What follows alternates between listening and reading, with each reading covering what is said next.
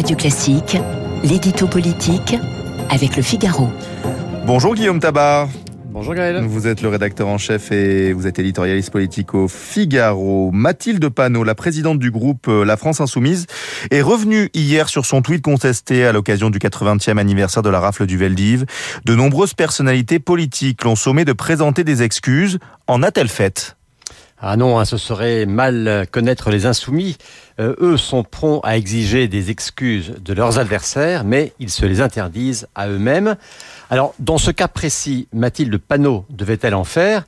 Bah, Écoutez, elle a eu beau assurer hier qu'elle n'assimilait pas euh, Macron à Pétain. Euh, déjà, c'est fou qu'elle ait besoin de le préciser, mais c'est surtout d'une mauvaise foi abyssale, car dans un tweet, elle a bel et bien rapproché la rafle du Veldiv et l'honneur censé être rendu à Pétain par le chef de l'État. Euh, elle fait allusion à une initiative certes controversée mais aussitôt abandonnée dans le cadre de la célébration du centenaire de la Première Guerre mondiale.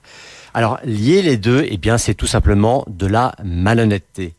Pétain, un grand soldat, euh, ce n'est pas un collaborationniste qu'il a dit c'est De Gaulle lui-même dans ses mémoires de guerre. Et c'est précisément parce que Pétain fut un grand soldat en 1916 que son attitude à la tête du régime de Vichy fut d'autant plus condamnable. Ça, c'est pour la vérité historique. Mais de cette sortie de Mathilde Panot, on comprend que pour les insoumis, ce qui compte, ce n'est pas la vérité historique, mais uniquement la polémique politique. Alors, selon vous, quel est donc l'objectif politique poursuivi par les insoumis?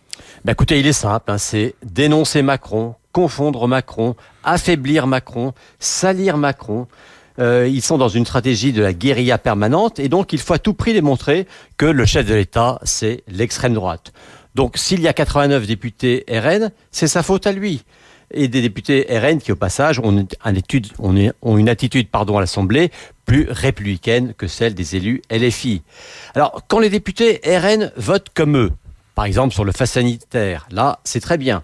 Mais quand ils refusent de voter comme eux, par exemple sur la motion de censure, eh bien là, ce serait la preuve de la complicité entre le macronisme et l'extrême droite. Mais la vraie indignité, ça reste de se saisir de la commémoration de la rafle du Veldiv, euh, en omettant au passage d'ailleurs de préciser qu'elle visait les Juifs de France, pour instruire une polémique la plus politicienne qui soit. Et le pire, c'est que, au lieu de faire profil bas, ce que les insoumis ont dénoncé, ce ne sont pas les raccourcis de Mathilde Panot, c'est que certains se soient permis tout simplement de lui répondre. Et en plus, LFI ne manque pas d'air, a pointé l'antisémitisme des années 30 et personne ne les a attendus pour ça, tout en étant si aveugle, voire complaisant, avec l'antisémitisme d'aujourd'hui qui est entretenu par un islamisme très présent sur le sol français. Alors à gauche, comment cette prise de position a-t-elle été euh, accueillie? Alors, on a entendu des responsables socialistes ou écologistes euh, prendre leur distance avec le tweet de Mathilde Panot, mais de manière assez timide, allusive, alambiquée.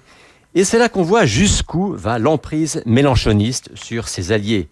Car il ne faut pas oublier que Jean-Luc Mélenchon leur a dit qu'il leur en coûterait très cher de descendre du train de la NUP en marche.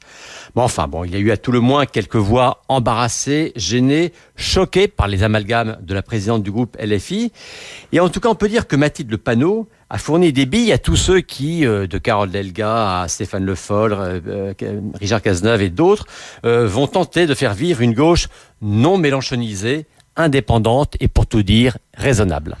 Merci beaucoup Guillaume Tabar, l'édito politique, c'est tous les matins à 8h10 sur Radio Classique. C'est l'heure de l'inviter la matinée.